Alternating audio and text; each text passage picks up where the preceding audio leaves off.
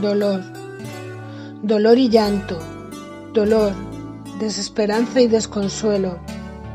Tus palabras ahora las trae el viento. Qué hermoso sería tenerte, madre, poder decirte que te amo, explicarte que el peso no define a nadie, ni a mí, ni a ti, ni a nadie.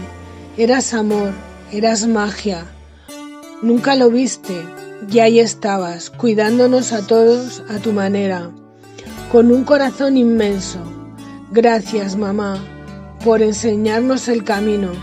Y ahora recuerdo algo que dijiste un día. Una caricia y una sonrisa es el mejor correctivo. Gracias, mamá. Muchas gracias.